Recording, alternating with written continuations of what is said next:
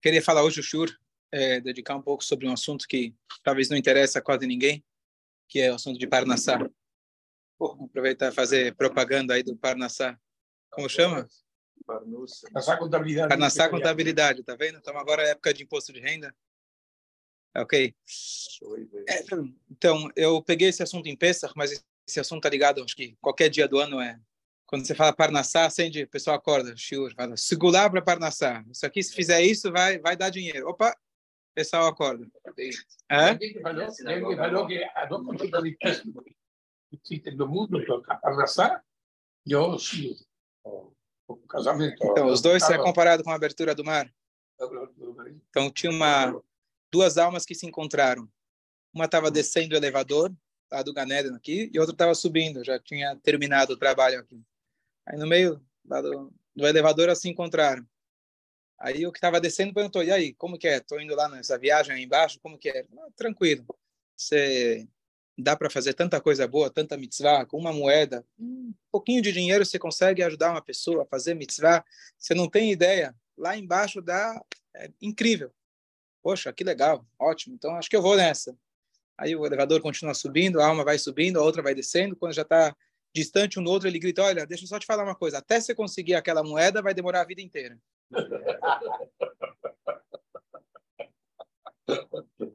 Então, essa é a ideia do Parnassá. Quando a gente fala de Parnassá, quando os Yudim saíram do Egito, Hashem, ele elogia a gente, e nós lemos isso em Rosh Hashanah Yom Kippur, Ko Amar Hashem, Deus, ele diz, o profeta, ele traz essa passagem, que Deus, ele diz, venham atrás de mim no deserto, Be'eres Lozeruá, numa terra que não tem plantio, uma terra sem água, uma terra que não é fértil. E o povo de Israel, como um bom filho que confia no pai, estamos com você. A gente vai sair para o deserto sem a mínima ideia de como a gente vai sobreviver. A ponto que sequer um bolinho, um pécale, deu tempo para Maíra chamar e fazer colocar lá aquele herring gefilte fish para o filho levar para a escola. Deu para fazer uma matzá só, não deu para fazer sequer um pão bom. E aí eles chegam no deserto, não tem comida. Agora, passa um tempo e de repente aparece na Torá que os judeus eles pedem para Deus comida. Mas até eles pedirem comida demorou um mês. O que, que eles comeram por um mês? Matzá, antes do maná. Um mês de matzá. É? A matzá que eles levaram. Mas... Era de Yehuda. Ah, era egípcia, marca egípcia.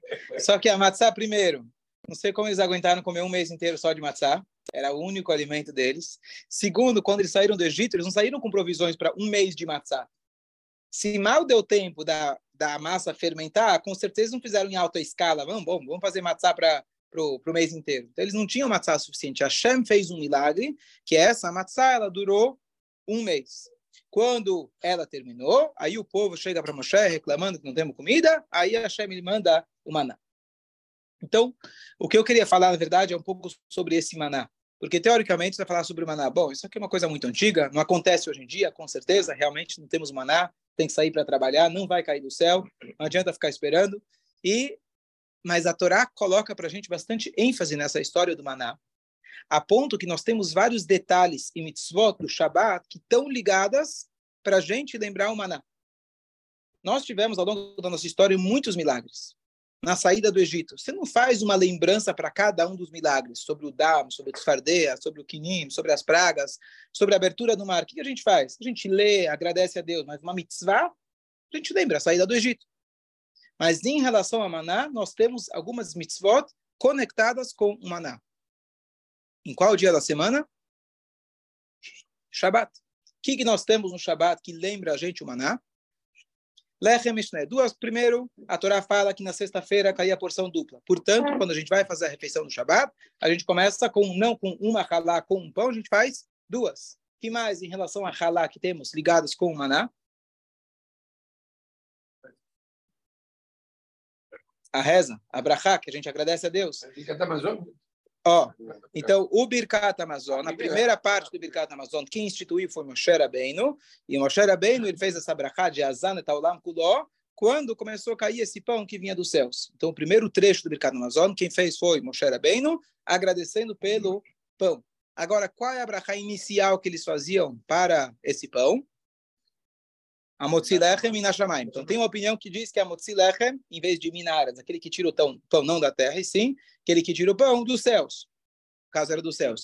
Outra opinião que eles sequer faziam brachot, não tinha uma brachá inicial, como a gente estudou agora esses dias, que a brachá inicial foi um decreto dos sábios posterior, e tem uma outra versão de uma brachá que eles faziam, lembro agora os, as palavras exatas, que não era a Motzidech Minashamayim. Então tem essa discussão entre os comentaristas. Ok, que mais a gente faz no Shabat, então? Falamos do Birkat Amazon, que é uma lei da Torá, está ligada com o Maná. Falamos do, da porção dupla, que mais? Não pode fazer nada Shabat. Sim, mas a ver com o Maná especificamente. Se cobre. Que se cobre, muito bom. A gente cobre a halá. Normalmente se explica o motivo que você cobre a halá por uma questão de não envergonhar. O que quer dizer não envergonhar? Tenho uma hierarquia de brachot. Quando eu tenho a brachá de boré priagafer, no caso eu tenho o vinho, e eu tenho o amotzi, que é o pão, qual é o alimento básico do ser humano? Depende para quem, né? Depende para quem. Para alguns é o vinho, mas normalmente é para a maioria da turma é o pão. Então o pão ele tem precedência. Já que no Shabbat a gente primeiro precisa fazer o kiddush para poder comer o pão, então eu cubro o pão para não envergonhá-lo, aí eu faço o kiddush, aí depois eu descubro o pão. Ok?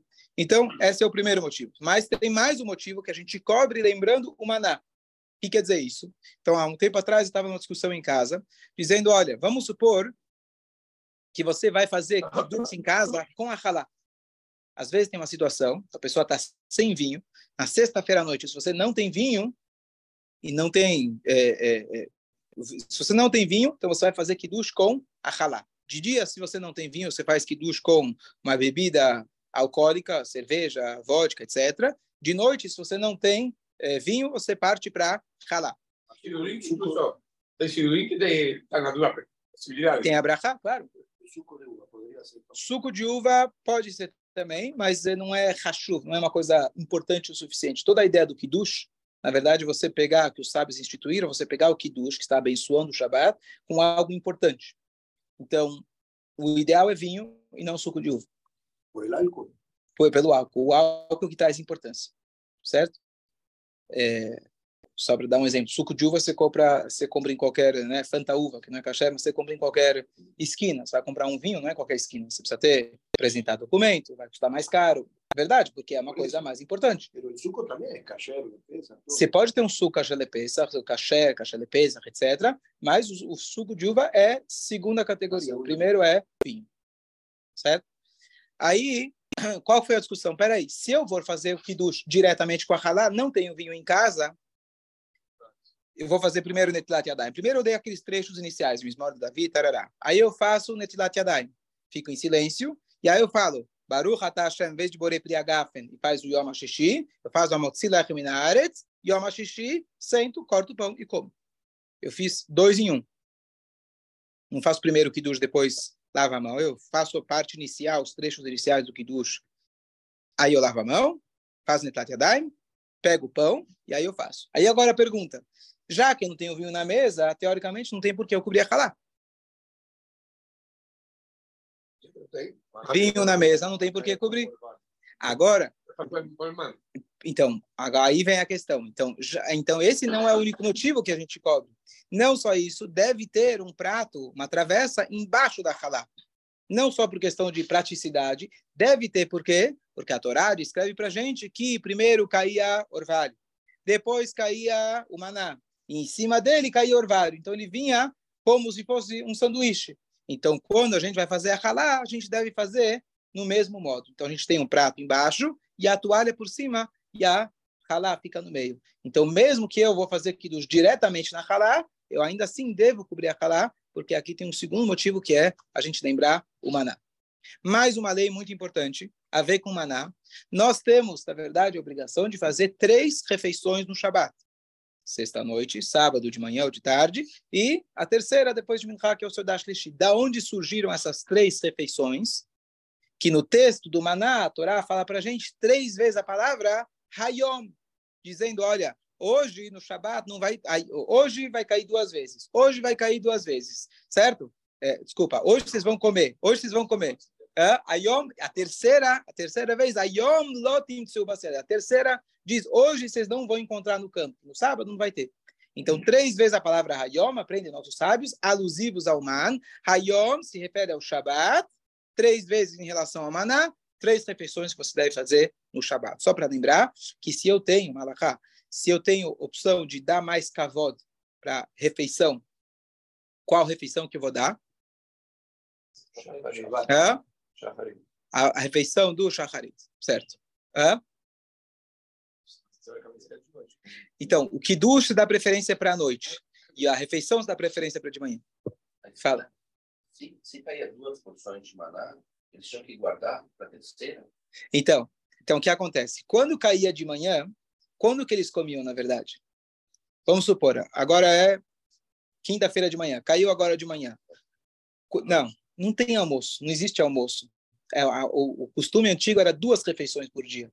Uma à noite e outra de manhã certo? Tanto é que nos países, é, a maioria dos países, tirando os países talvez da América do Sul, etc., no almoço é um sanduíche, é uma fruta, né? O jantar é forte, café da manhã, café da manhã também é tipo almoço, aquele brunch que se fala, né? Breakfast com lunch, é, come ovo e come aquele bagel, etc. E tudo, tudo é, é, um, é um almoço, é batata, né?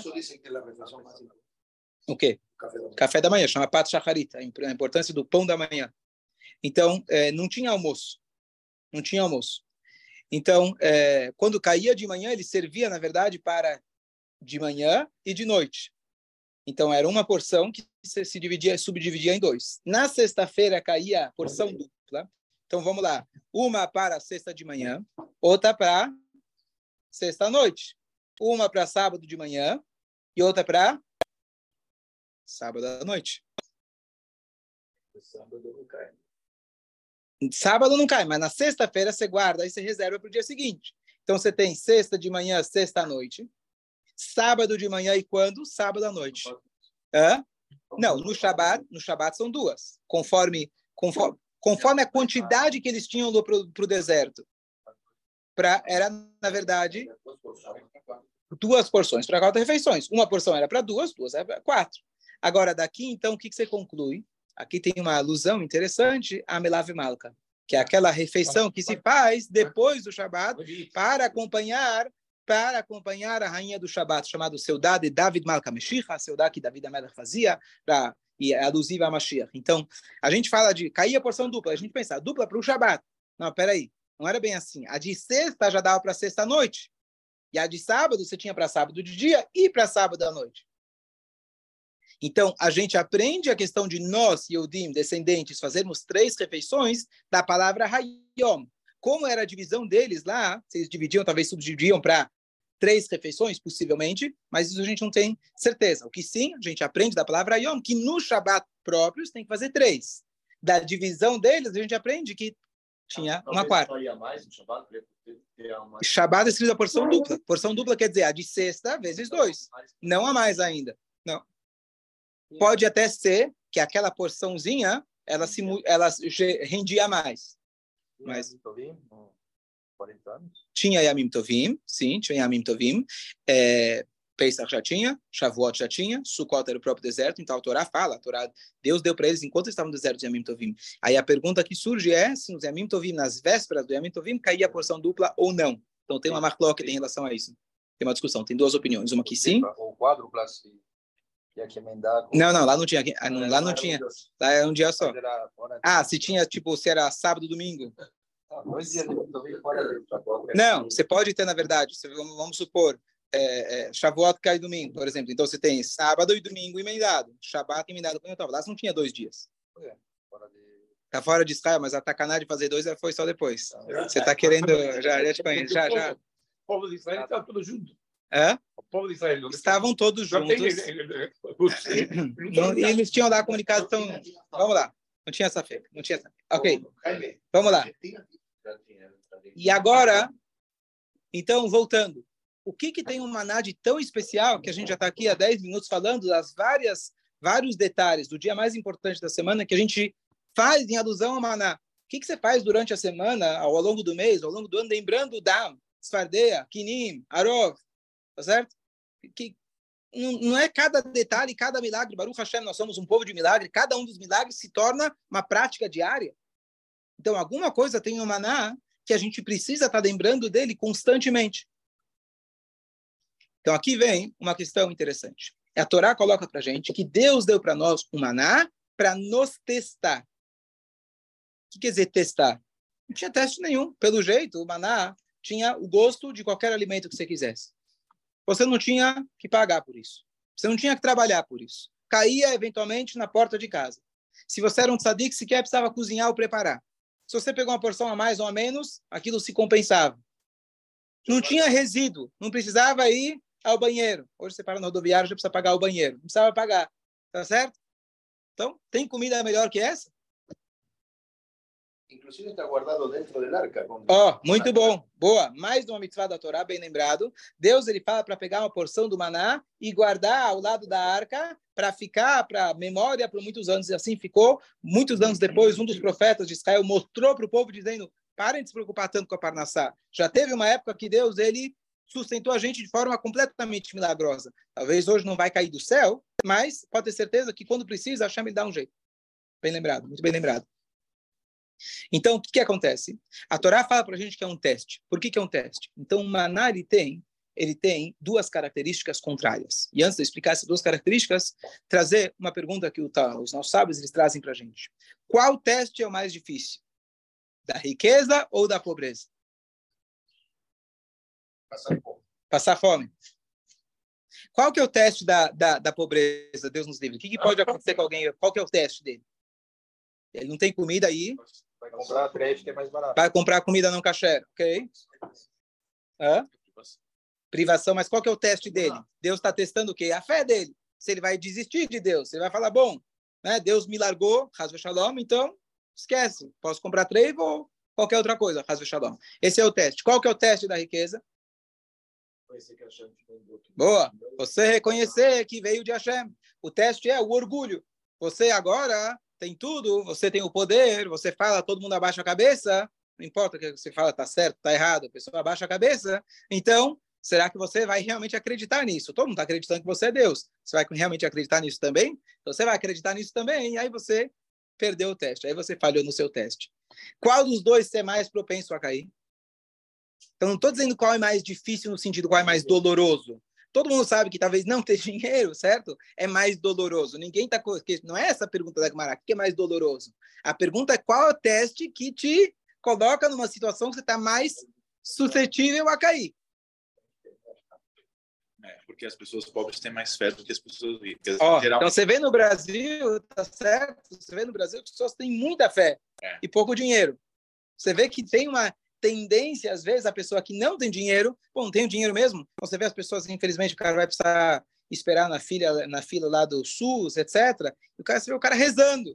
É só reza mesmo, porque se for esperar até ele ser atendido, até é, a coisa está complicada. Então você vê que tem muita fé no pobre. Então não é tão simples essa pergunta dizer que o teste do pobre é mais difícil, tá certo? Porque o teste do rico, às vezes ele está mais propenso a acreditar que ele é o certo. Então essa é a discussão. Por ele mesmo, exatamente, exatamente, exatamente. Então, então a verdade é o seguinte: esse tipo de discussão é tem um lado em cada um deles. Tem um lado difícil, porque de, por outro lado, a, a, o pobre, quando ele realmente está quebrado, tem vários níveis e níveis de pobre. Mas vamos dizer que a pessoa não tem o que comer, tá certo? O, acho que foi o Elie Wiesel que ele conta, né, famoso escritor do Holocausto, Deus nos livre, mas só para a gente entender o, o, a situação, ele fala que uma das piores coisas que os nazistas fizeram com a gente, eles desumanizaram a gente, além de tudo. Aqueles que ficaram vivos deixaram de ser humanos. E ele contou, ele conta com muita vergonha, mas olha o que eu fui capaz. Quando estava eu e meu pai, um ao lado do outro, eu estava esperando o momento que meu pai, Deus nos livre, ia morrer, para quando chegasse a porção de pão dele, eu ia poder comer a dele. Olha como eles foram capazes de chegar, fazer com que o ser humano chegue nessa situação, Deus nos livre. A gente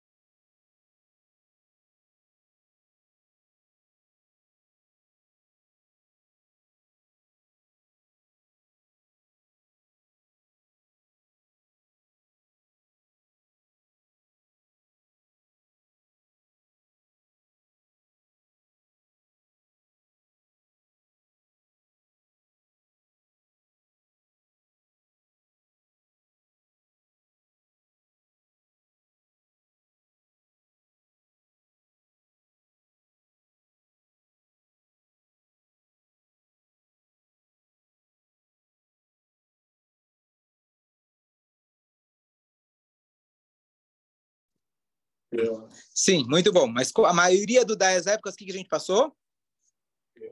Aperto, privação, tá certo? A gente não precisa dar muita história. Quando foi uma época áurea para o povo judeu? Rei Salomão. Rei Salomão. Rei Salomão. Conhece mais alguma? De cara assim, não consigo lembrar. As boas épocas, talvez, em Portugal, na Espanha, pré-Inquisição, teve épocas de ouro, tá certo? Mas não muita gente não consegue identificar muita, muitas épocas. Agora, pegamos a nossa geração, claro, temos pessoas com dificuldades, etc. Mas vamos comparar com 80 anos atrás, onde o mundo inteiro tinha guerras, etc. Onde o mundo inteiro tinha uma situação de fome muito mais acentuada do que hoje. Então, o mundo, de maneira geral, está numa, numa situação de muito mais, é, muito mais sucesso é, material. E a pergunta é: qual das gerações, a nossa ou as anteriores, tinham mais fé?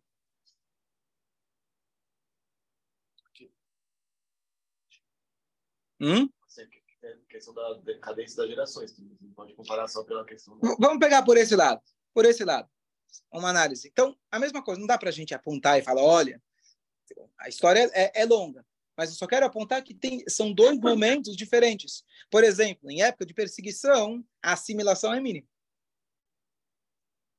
Em, a, é, então, quando começa, na verdade, a, a, a, a como chamar, mistura, assimilação. assimilação, obrigado, quando, quando você tem, na verdade, fartura, quando você, seus vizinhos te tratam bem, você é, está sendo bem recebido. Foi aqui aquilo que você comentou que o Alter Eber, ele não, ele, ele na verdade se posicionou contra Napoleão, que ele teoricamente iria trazer fraternidade, etc., abundância material, versus o czar que tinha na época, que ele oprimia literalmente toda a sua população. E ele enxergou naquele momento que se tivesse aquela abundância material, a assimilação seria muito alta. Então, naquele momento, historicamente falando, ele apoiou essa, apoiou, apoiou, ah? é a história do chufar, exatamente. Então, o que eu quero trazer com isso? Existe uma situação peculiar na nossa geração, que é, lembra desse juro, que a gente consegue conviver as duas coisas. Qual dos dois é mais difícil? É motivo de análise. Riqueza ou pobreza? Hoje nós vivemos numa época onde você tem as duas coisas simultaneamente. Por quê? O que, que é pobreza? Então, muito fala para gente que pobreza é em espírito muito mais do que quanto você tem no bolso. Você tem aquele cara, faleceu acho que faz três semanas atrás, o Juca Chaves. Eu nunca assisti ele na minha vida, mas meu pai contava das piadas dele. A única que eu lembro é que ele falava que tinha o pessimista e o otimista. Então, o é, o pessimista ganhou uma bicicleta. Ele começa a se preocupar, que onde eu vou guardar? Vão roubar de mim? O que, que eu vou fazer com essa bicicleta? E o outro recebeu um pote. Ele abre o pote, ele via que tinha excremento do cavalo. Ele começa a pular de alegria, falou: "Que legal! Cadê o cavalo?" Tá certo? Então, pobreza é em espírito. Você pode dar para ele a bicicleta, mas ele continua lamentando que a vida é muito ruim, tá certo? Você dá para ele oportunidades e ainda ele não consegue aproveitar e enxergar aquela, aquela, aquela é, possibilidade. E cada um de nós convive, agora falando, a gente convive essas duas situações. Depende do dia, depende da hora, depende da época da nossa vida. Tem dia que a gente está como um rico, como um milionário, não necessariamente no banco, mas você se sente realmente feliz com aquilo que você tem, e tem dias do contrário. Na nossa geração, em específico, nós não temos a riqueza igual no rei Salomão. Nós temos a riqueza juntamente com a pobreza. O que quer dizer isso? Por um lado, hoje a gente tem muita abundância. Especialmente dentro do nosso povo, pega aqui em São Paulo, quantos gmachim tem, quantas fontes de ajuda, quantas pessoas realmente se ajudam. Então, Baruch Hashem morrer de fome, Bezrat Hashem, que não aconteça para ninguém, que ninguém precise. Mas estamos, digamos assim, bem longe disso do Baruch Hashem você vai conseguir, Bezerra Hashem, um lugar para você morar, um teto para você morar. Então, condições mínimas básicas, certo? Nós temos. Tem pessoas que reclamam, você chega e fala para o filho, vamos, a gente vai para Disney esse, essa, esse, esse final de ano. De novo para Disney? De novo? Cansado. As últimas seis vezes a gente já foi para lá, vamos mudar um pouquinho, certo? Aí você precisa pegar o Elon Musk e te levar para a Lua, quem sabe vai ser, vai ser mais legal, não sei. Então, a gente vive numa, numa situação, por um lado, de extrema abundância, mas de extrema insatisfação. Que isso é o quê? Pobreza. E justamente para isso, por isso que eu peguei essa ideia do maná, que o maná ele tinha justamente o contraste. Ele trazia para o povo de Israel um teste de riqueza e pobreza ao mesmo tempo. Riqueza por quê? Não precisava trabalhar. Você tinha garantido aquela comida todos os dias, tinha qualquer sabor, você podia pensar em qualquer vinho fino, restaurante fino, você comia lá e estava maravilhoso. Qual era a pobreza? A pobreza é o que? O desespero. Não sabia se ia ter um... A pobreza é o cara que abre a geladeira e ele tem para hoje. Mas ele fica preocupado o que vai ser amanhã. Na linguagem talmúdica se chama pat besaló. Quando a pessoa tem um pãozinho na cesta, ele não tem fome. Quando é Yom Kippur, tô com sede. Nem começou. Você nunca bebe água o ano inteiro. Tô com uma sede, tá certo? Quando você está no deserto, você sente mais sede. Não só pelo calor, porque não tem água. Agora, se você tem água lá, você esquece, você nem toma. Isso é aquela segurança que todo mundo quer ter. Bom, se eu sei que eu tenho dinheirinho lá guardado, eu estou tranquilo, não precisa nem mexer no dinheiro, mas eu sei que está lá. Isso eles não tinham no Maná. Porque todo dia eles comiam tudo. Quem deixou sobrar para o dia seguinte apodreceu. Então, a Shem mostrou, não adianta ser espertinho para tentar garantir. E você precisa unicamente rezar para Kadosh Baruch Hu, que aqui no deserto você não vai ter outra forma de comer, e você depende unicamente dele. Peraí. Mas quem tinha fé não tinha esse problema. Então, Hashem estava ensinando, quer dizer, a, a, todo o povo, talvez tinham sadiquim, né, pessoas especiais, mas o povo como todo estava passando por 40 anos de aprendizado, provação para aprender, para quando eles entrarem, entrassem em Israel, por um lado ia ter riqueza, eles iam poder plantar, e Deus fala, olha, toma cuidado, você vai achar que você plantou, que você conseguiu. Aí Deus segura a chuva, fala, não, não vou te dar a chuva, lembra de mim. Aí você olha para o céu, lembra dele. Então, os 40 anos foram, na verdade, um exercício, inclusive para quem saiu do Egito, que via aqui o, o Nilo, ele é, irrigava as terras, o Nilo era Deus. Para que, que eu preciso de Deus? Então, com essa mentalidade, era muito difícil deles conseguirem se libertar disso. Então, Hashem ele deu para eles o maná, onde cada dia eles tinham toda a riqueza, mas eles não tinham garantia para o dia seguinte. Eles tinham alimento, mas o alimento não podia ver. Por que, que você vai num restaurante chique? Para comer o mesmo macarrão que você come em casa. Tem um prato maior, quantidade menor, e você paga mais caro. Talvez um temperinho verde em cima para ficar mais bonito. Tá certo? E o serviço, o cara vem lá e te. Né, depois você precisa dar caixinha para ele também. Certo? O que, que mudou? A apresentação. A apresentação faz toda a diferença. Isso eles não tinham. O preço. Hã? Exato, é o preço, eu falei. O preço eu falei, certo? Então, o que acontece? A apresentação da comida faz muita diferença. Faz toda a diferença. O, sab... o, o, o, o cheiro, não tinha. Então, eles tinham, por lado, todos os nutrientes necessários. Não sou uma pessoa rica, não se fazer dieta. Está aqui tudo 100%. Era, inclusive, é, é, vegano, né? veio do céu. Não matou nenhum inseto, não matou nenhuma... Ah, tá certinho, não teve sangue, ó. Para você seria bom, tá certo? E não deixa resíduos. Mas, por outro lado, os judeus chegam uma hora e falam, mas peraí, uma hora a gente vai explodir. Desde quando você come, come, come e não tem nenhum ser vivo que come, absorve tudo e não, não deixa nada. Eles começaram a se preocupar. Então, eles tinham, por um lado, uma riqueza muito grande e, por outro lado, não tinham aquela satisfação, aquela... Ah, é, é eu, eu, eu, eu tenho já garantido para amanhã. Então, justamente o Maná, ao longo desses 40 anos, veio ensinar o povo. E por isso, talvez, que a gente lembra dele todo o Shabat, de tantas formas, fazendo porção dupla, comendo três refeições, cobrindo por cima e por baixo. Deus mandou guardar uma, um potinho para o futuro. Esse milagre em especial, porque esse milagre, ele além de simbolizar Parnassá, que é algo tão presente no nosso dia a dia, ele simboliza Parnassá em todas as épocas. E mais do que tudo, diria que é na nossa época. Onde você tem esse contraste, duas coisas convivendo ao mesmo tempo uma abundância muito grande, uma insatisfação, uma incerteza, um medo muito grande do que vai ser amanhã. Hoje a gente, Baruch Hashem, tem muita abundância, mas o medo do que vai ser amanhã? O cara que estava na guerra, ele se preocupava com o pão de hoje. Amanhã a gente, como que é, trabalha de manhã para o almoço? Como que é a frase? Vende o almoço para comprar. Vende o almoço para comprar, comprar janta, tá certo? Você conviveu lá com os caras, né? Como funciona? Você viveu lá, na... Você estava lá. Então. achei que era lá no. Achei que era no garimpo. Então, então eu acho que só é, concluindo a, a, passagem, se a gente parar de observar no Shabat, quando chega o Shabat, que é o dia que a ele garante para nascer para a nossa semana inteira.